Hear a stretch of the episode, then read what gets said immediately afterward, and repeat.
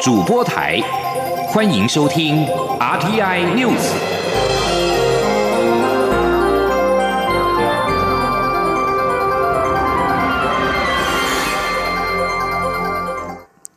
各位好，我是主播王玉伟，欢迎收听这节央广主播台提供给您的 RTN News。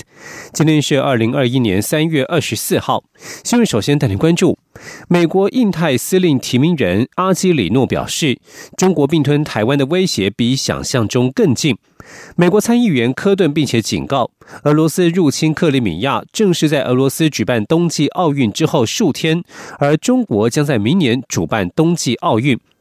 对于前白宫国家安全顾问麦马斯特日前出席参议院军事委员会听证会时警告，台湾是中国下一个最大目标，是最重大引爆点的说法，阿基里诺赞同这个说法，并且表示，针对台湾的军事威胁是现在最让人感到担忧的。至于现任印太司令戴维森日前在参议院听证会上发出警告，担忧中国解放军攻台威胁可能在未来六年之内发生。阿基里诺不愿意对这个时间点做出回应，表示从现在起到二零四五年各式的评估都有，但这个问题可能比大家想象的更迫在眉睫。面对中国增加对台军事施压，阿基里诺表示，美国应该持续维持前进部署与可靠威慑力量，并持续对台军售，协助台湾发展不对称系统，确保台湾有自我防卫能力。而在谈到美中关系时，阿基里诺表示，中国期望塑造一个与其专制模式一致、与基于规则建立的国际秩序相抵触的世界。美方仍然会继续寻求与中国建立建设性、稳定、注重结果的国防关系，减少误解与误判的风险。继续关注的是外交动态。拉美友邦巴拉圭的疫苗采购问题引出一波外交角力。外交部二十三号表示，疫苗不应该沦为政治操作的工具。我方强烈反对任何一方利用附带条件方式提供疫苗给友邦，并且以此手段破坏台巴邦谊。另外一方面，巴拉圭外交部则是发表声明指出，以台湾断交为取得疫苗的条件毫无正当性，并且有损巴拉圭的国家主权。前天记者王兆坤的采访报道：巴拉圭因疫苗采购问题导致民众不满。不过，巴国政府二十二号宣布，印度及卡达政府将捐赠六十万剂疫苗，令 COVAX 机制第二批六万四千剂疫苗也预定本周运达。此外，巴国政府正与 A Z 公司等疫苗生产厂商洽购疫苗。疫苗问题甚至牵连台巴关系。外交部拉美司司长于大雷表示，巴国外交部日前发表声明指出，向所有疫苗生产采购持开放态度，前提是其供给需正当负责，需足够保证其符合八国卫生规范。有关号称中国或中国疫苗厂商代表或中介商所提供销售提案的正当性跟可靠性，表达存疑，而且以台湾断交为取得疫苗条件，毫无正当性，并有损巴拉圭的国家主权。对于疫苗涉入政治，于大雷强调，疫苗是人道议题，不应沦为工具，更不应被用来破坏台巴关系。于大雷说：“面对武汉肺炎疫情全球的蔓延，疫苗取得不不光是一个卫生问题，是也是一个人道议题。那在在这边有关巴拉圭人民的性命啊，疫苗不应该沦为政治操作的工具或一个手段。我们当然强烈反对任何任何一方以这个附带条件的方式啊，提供疫苗给我们的友邦，呃，作为破坏我们跟我们友邦之间的这个邦谊。”于大雷表示，除透过不同管道协助八国取得疫苗外，我方也同意八国可挪用双边合作计划的款项，作为采购部分疫苗的经费。中央广播电台记者王兆坤台北采访报道。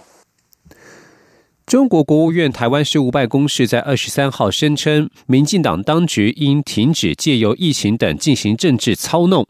我大陆委员会表示，相关政策都是依防疫需要进行调整，呼吁陆方尊重台湾政府以防疫安全为优先的作为。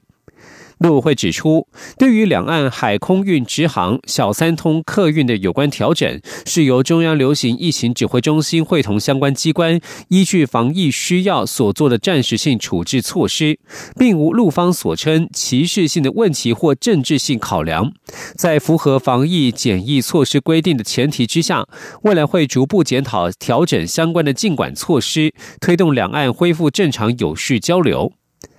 另外，中国国台办在二十三号就陆委会主委邱泰三先前发言声称，是将九二共识歪曲为强加给台湾的政治框架。陆委会在二十三号晚间回应：如果中共当局不愿意放弃一再强加台湾无法接受的政治架构与军事威吓，也不愿意尊重台湾民意、务实沟通、化解分歧，国台办夸夸其谈，只不过是要以政治借口阻碍两岸交流与伤害民众福祉。为了应应香港情势，民间团体在二十三号推出《香港人权及民主条款》草案。陆委会在昨天晚间对此表示尊重，并且提到港区国安法实施之后，陆委会每一季都会向立法院提交相关报告，密切关注情势发展。牛津 A Z 疫苗二十二号全台开打，共有一千五百七十八名医事人员接种疫苗。卫福部长陈时中二十三号表示，接种的速度可以再快一点，也透露中庸流行疫情指挥中心预计在月底就会和两家国产疫苗厂签约。陈时中表示，二十二号他接种完疫苗之后，整体的身体状况蛮好的，只有手臂接种处下方肌肉有些紧绷不舒服，可能是心理作用。二十二号晚间十点左右也出现轻微发烧，体温从摄氏三十七点一度升到三十七点四度，在二十三号又降回三十六度多。陈时中表示，打疫苗之后多少会有这种状况，对此他以平常心看待，毕竟打疫苗对自己、对周遭的人都好。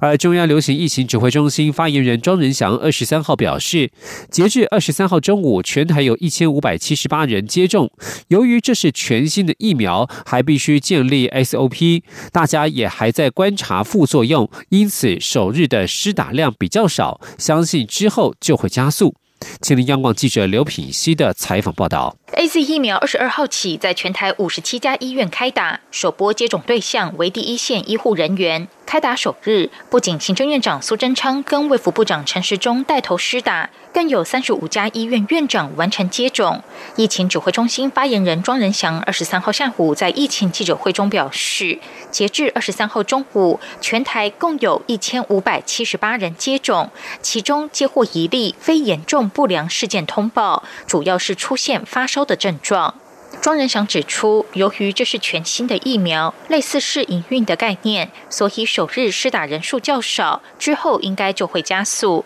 此外，截至目前，已有超过千人参加疫苗接种健康回报系统，但二十三号才开放回报，所以目前还没有相关资料。他说。第一天会打的比较少一点，大概主要是因为这是一个全新的疫苗，就是类似这种试营运的那个概念哦，所以呃必须要再建立那个 SOP 了啊。那另外，因为这打了疫苗可能有发烧或一些副作用，所以各个医院也在看，会他们会把这个医护人员分批来施打哦，所以也通常第一天也是在观察这些后续有没有一些副作用。那这个大概是会为什么会第一天会有比较少的一个状况啊？庄仁祥表示，冬奥选手的 A Z 疫苗接种作业将于二十三号起在全台各县市陆续展开，二十四号起会将医护人员跟冬奥选手接种人数分别统计列出。对于外界质疑苏贞昌跟陈时中接种疫苗时没有开放媒体拍摄，而是事后提供照片跟影片，有打假针之嫌，庄仁祥说，并没有打假针，把不明物体注射到身体，不是台大医护人员会做的事。此外，之前两家国产疫苗二期临床试验，在六十五岁以上长者的收案进度落后。庄仁祥说，其中一家针对六十五岁以上长者的招募人数已达标，但还需要完成施打才算数，目前还差两三百位，正在努力中。央广记者刘聘熙在台北的采访报道。关注台湾的经济动态。经济部在二十三号公布二月份批发、零售、餐饮营收统计，三者都写下历年同月新高纪录。尤其餐饮业受到边境管制冲击，空厨营收效应减弱，此次成功由负转正。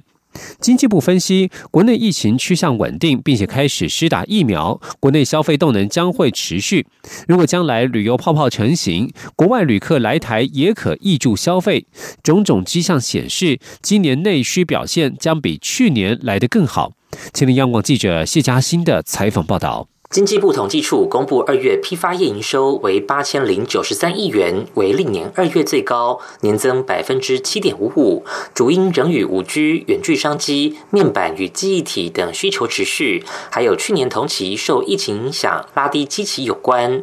统计处也预估，三月批发业营收年增率将逼近百分之十，第一季则上看年增百分之十三点四，有望创历年三月及首季新高纪录。至于内需方面，在春节采购旺季易注以及基期较低两大因素下，二月零售业营收三千一百四十二亿元，年增百分之十二点八，为历年二月新高。统计处指出，三月虽进入春节后的淡季，但因基期较低，且妇女节、母亲节促销档期报道，还有天气转热的消暑商机，三月零售业营收年增率上看一成一，整体第一季年增率则可逼近百分之八点九，同样有望是历年三月及首季最高。二月餐饮业在春节及二二八零价加持下，营收七百一十八亿元，成功由负转正，为历年二月最高，年增率百分之二十三点六。统计处预估，三月年增率上看百分之十七点二，第一季则可有约百分之五的正成长。值得一提的是，去年外汇及团扇业下的空储业受疫情影响，拖累整体餐饮表现。不过，二月年减幅已显著收敛至百分之十六点四。统计处指出，去年二月初疫情发酵，我国开始禁止与中国通航，而全面边境管制则是自去年三月中实施。换言之，今年三月中后，空厨业营收的比较基期即可排除这项因素。预计四月外汇及团扇业营收有望翻红，餐饮业也可重拾长红走势。统计处副处长黄伟杰说：“三月份以后，之后就没有这个因素，再加上如果。”接下来的那个旅游泡泡成型的话，那这部分就会再溢注下来，所以感觉餐饮业接下来。正成长的几率是非常高。统计处指出，去年上半年受疫情影响，拉低比较积极。如今随着国内疫情稳定，并开始施打疫苗，消费动能可望延续。下半年若是旅游泡泡成型，外国旅客也可来台观光，挹注消费。且主计总处也预测，今年民生消费由负转正，种种迹象再再显示，今年内需会比去年好。中央广播电台记者谢嘉欣采访报道。而经济部统计处在二十三号也公布二月份工业生产指数一百零六点八三，年增百分之二点九六，其中制造业生产指数年增百分之三点七九，两者都是历年二月最高，而且连续十三个月正成长。经济部并且预估，三月份制造业表现还渴望继续开红盘。经济部指出，电子零组件、机体电路业等两大主力业别，分别在十连续已经连续十五、十六个月长红。尽管仍然是供不应求，但是因为基期已高，加上业者尚未完成扩厂，预料在新产能开出之前，两大业别年增率将有所收敛。继续关心国际消息，中国驻法国大使卢沙野最近发表一系列推文，批评多位法国议员以及一名研究人员。法国政府在二十三号召见卢沙野，抱怨他的言行令人无法接受。法国外交部一位不具名官员指出，法国外交部在二十三号早上召见卢沙野，告知法国对他的所有不满。根据透露，法国外交部亚洲事务主任。洛尔拉里告诉卢沙野，中国大使馆的做法以及公开评论的论调令人完全无法接受，并且超出世上任何大使馆普遍接受的界限。法国外交部在二十二号就宣布要召见卢沙野，但是他拖了一些时间才依照要求现身。根据标准外交礼仪，这种情况不太寻常。北京对十名欧洲议会和欧盟国家议员寄出旅游禁令，以报复欧盟针对中国镇压维吾尔人实施制裁。德国、比利时和丹麦外交部在二十三号也纷纷召见中国大使，表达他们的不满。这里是中央广播电台。是阳光，像台湾之光穿透世界之窗；是阳光，像神鹰翅膀环绕地球飞翔。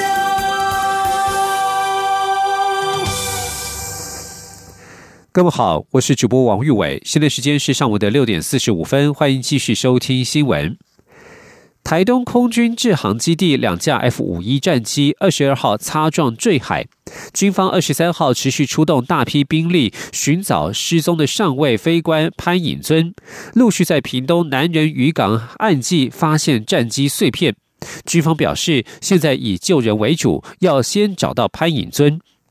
军方二十三号清晨在九鹏沙漠沙滩找到飞官的一只皮鞋、救生衣，以及在南人渔港岸边发现少部分战机残骸。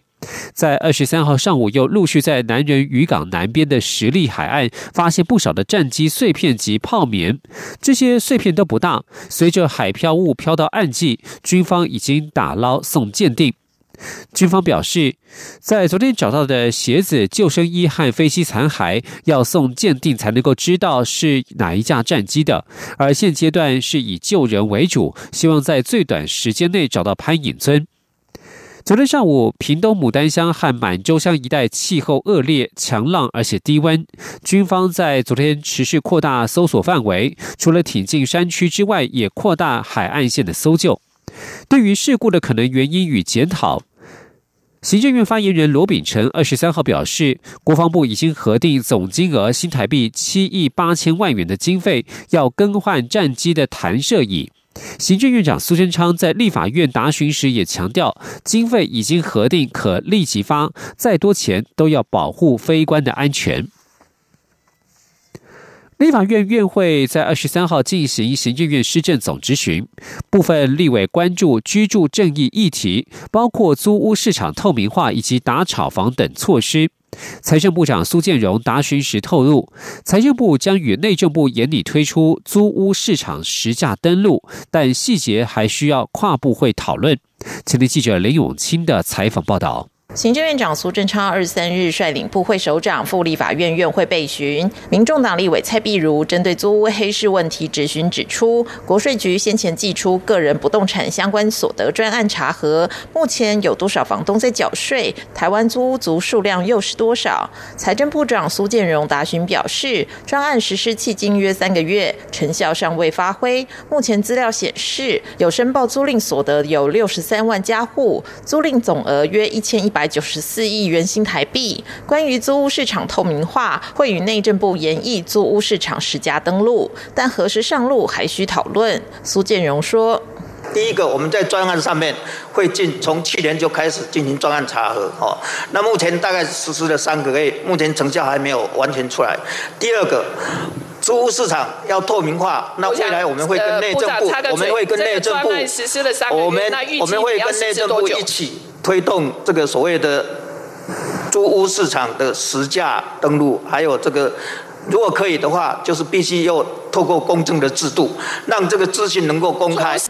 关于政府打炒房，财政部这次寄出房地合一税二点零，央行十八日也无预警加重房市信用管制措施。国民党立委曾明宗质询时指出，一二月份六都房市交易量是三万九千五百八十一户，比去年同期大幅成长百分之十八，呈现价量巨扬。如果这波信用管制仍无成效，是否会有第三波？对此，央行总裁杨金龙表示，会依据市场状况滚动式检讨。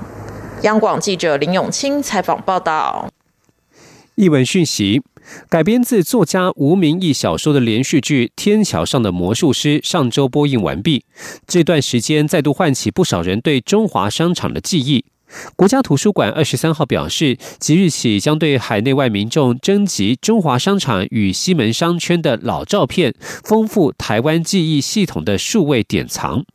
前天记者陈国维的采访报道。位于台北市中华路一段的中华商场，在一九六一年落成启用，是当年大台北地区最具规模的公有综合商场。直到一九九二年新建捷运西门站工程，八座分别名为忠孝仁爱信义和平的商场建物就全数被拆除。国家图书馆知识服务组主任李仪荣表示，连续剧《天桥上的魔术师》唤起很多台湾人对中华商场的回忆。国家图书馆建制的台湾记忆系统。数位典藏台湾各时代的历史记忆与风貌，但有关西门商圈的老照片，绝大多数都在日治时期，几乎没有中华商场存在时的照片，所以现在要向海内外民众特别征集这段期间的相片。台湾记忆系统里面，目前比较多跟丰富的是在日治时期的一些明信片跟照片的部分，比较缺乏是一九五零年以后的一些相关的老照片。刚好这部戏剧也引起大众对于呃中华商场啊或西门町的一些缅怀，然后想说也跟大众能够来征集这样的照片。李仪荣说，台湾记忆系统有设计分享功能，方便民众在扫描或翻拍后就能在线上传输照片，并可注明老照片的标题、年代、关键词、内容描述和地理位置等资讯。如果有大量照片可以分享，但需要协助扫描。可进一步和国家图书馆联系。中央广播电台记者陈国伟台北采访报道。国际消息：美国科罗拉多州一间杂货卖场在二十二号发生大规模枪击案，造成十人丧生。警方公布，凶嫌是二十一岁的男子艾丽萨，他已经被控犯下十起一级谋杀案。案发地点在科罗拉多州首府丹佛西北方五十公里处。波尔德警察局长艾劳德在记者会上表示，凶嫌名叫艾丽萨，年纪二十一岁。艾劳德说，凶嫌在与警方交火时中弹，目前在医院，情况稳定。他被控犯下十起一级谋杀案，不久之后就会被移送波尔德郡监狱。艾劳德一一宣读十名死者的姓名，他们的年龄。介于二十岁到六十五岁之间，包括率先抵达现场的五十一岁远警塔利。警方表示，枪手作案动机仍然不明。而美国亚特兰大日前则是发生疑似针对亚裔攻击的重大枪击案，凸显源于中国的二零一九年冠状病毒疾病 COVID-19 疫情大流行期间，亚裔遭攻击事件不断上升的事实。然而，此种攻击并非美国所独有，已经遍及各国。主要原因并非仅川普中国病毒说助长反亚裔情绪，亚裔人士受辱由来已久，如何不再息事宁人，勇敢说出来，并且共组团体才是自保之道。请听以下的专题报道。一起听世界。欢迎来到一起听世界，请听一下中央广播电台的国际专题报道。今天的国际专题为您报道的是反亚裔攻击遍及世界各国，亚裔应该团结，并且不再息事宁人。美国乔治亚州的首府亚特兰大在十六号发生了一名二十一岁的青年持枪连续攻击三家水疗馆事件。结果造成了八个人死亡，一个人受伤，而遇害的八个人当中有六个人是亚裔的妇女，因此造成亚裔社区的恐慌，并且引发示威，对亚裔成为攻击目标表达抗议。而尽管当地警方表示这一次的枪击案还没有断定是种族主义动机，但是这个说法反而引发了更多的指责。美国第一位越南裔的州众议员、民主党籍的阮碧，他就向《时代》杂志表示，这一次的枪击案显然是位于根植于性别的暴力、厌女症以及仇外心理的十字路口。而最近几个月来，亚裔美国人遭到攻击的事件可以说是不断的升高，也引起了美国总统拜登的关切。就在事发之前五天，拜登还特别的发表声明，就 COVID-19 疫情在美国爆发以来，针对亚裔美国人的攻击案不断升高的趋势，他谴责这是恶毒的仇恨犯罪，同时也表示这种行径不是美国人的作风，要求要立刻的停止这一种作为。但是，拜登的呼吁显然没有发生作用，而亚裔会成为被攻击的目标。固然是跟 COVID-19 源自于中国有关，因为疫情造成了庞大的人命损失、经济生活错乱，而封锁措施有种种的限制，本来就容易会引发人们转移攻击目标的一种泄恨心理。再加上美国前总统川普，他先前口口声声的说 COVID-19 病毒是中国病毒，而在这样子的一个语言催化之下，亚裔很快的就成了戴罪羔羊。澳洲前种族歧视专员，目前在雪梨大学担任社会学与政治理论教授的邵鹏马塞恩，他就指出，少数族群很可能会被方便的当成戴罪羔羊，在疫情大流行的情况之下，可能会释发出既有的对某些群体的潜藏敌意。不过，疫情期间针对亚裔的攻击升温，并不是美国独有的现象。去年夏天，在意大利、俄罗斯还有巴西，许多报案的案件都涉及了反亚裔歧视，还有仇外心理。时代杂志就分析，亚特兰大的攻击案也只揭露了全球升高反亚裔攻击的冰山一角。对全世界的东亚以及东南亚社区而言，这个案子可以说是唤起了去年以来反亚裔暴力持续升高的痛苦记忆。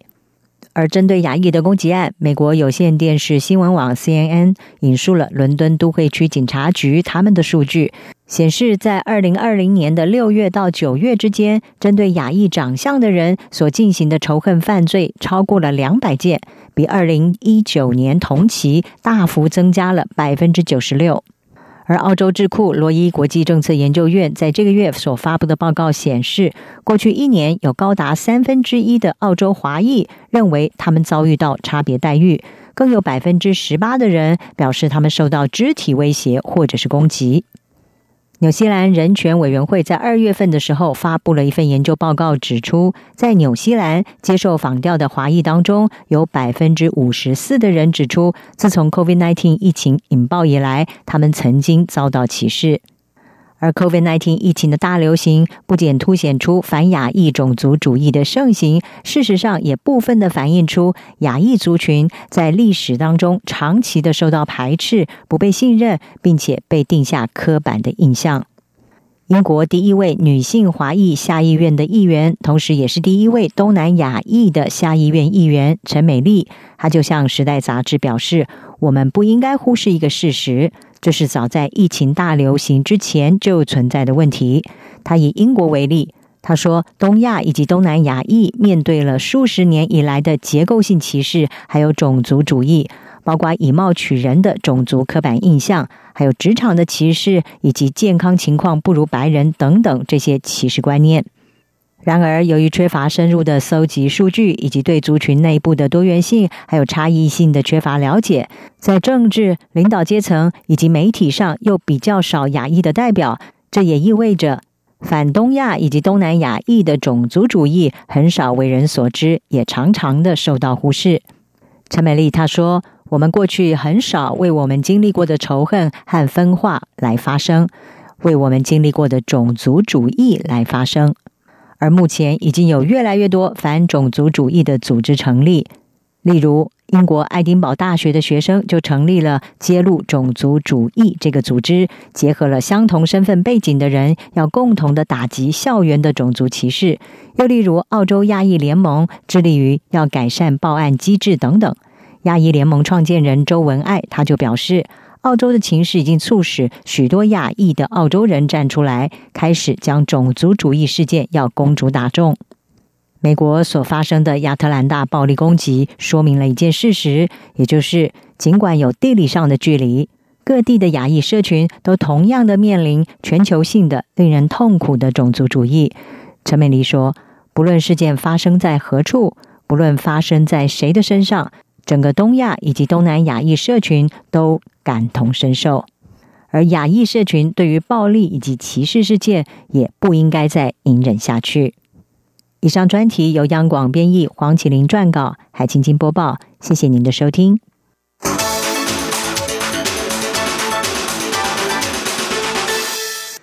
新闻所关心美国股市的行情。美国财政部长耶伦表示，拜登政府正在考虑将公司所得税率从目前的百分之二十一调高到百分之二十八。投资人担心政府增税，同时担心股市进一步下行。华尔街股市道琼工业指数下跌了三百零八点，作收。以上新闻由王玉伟编辑播报，这里是中央广播电台台湾之音。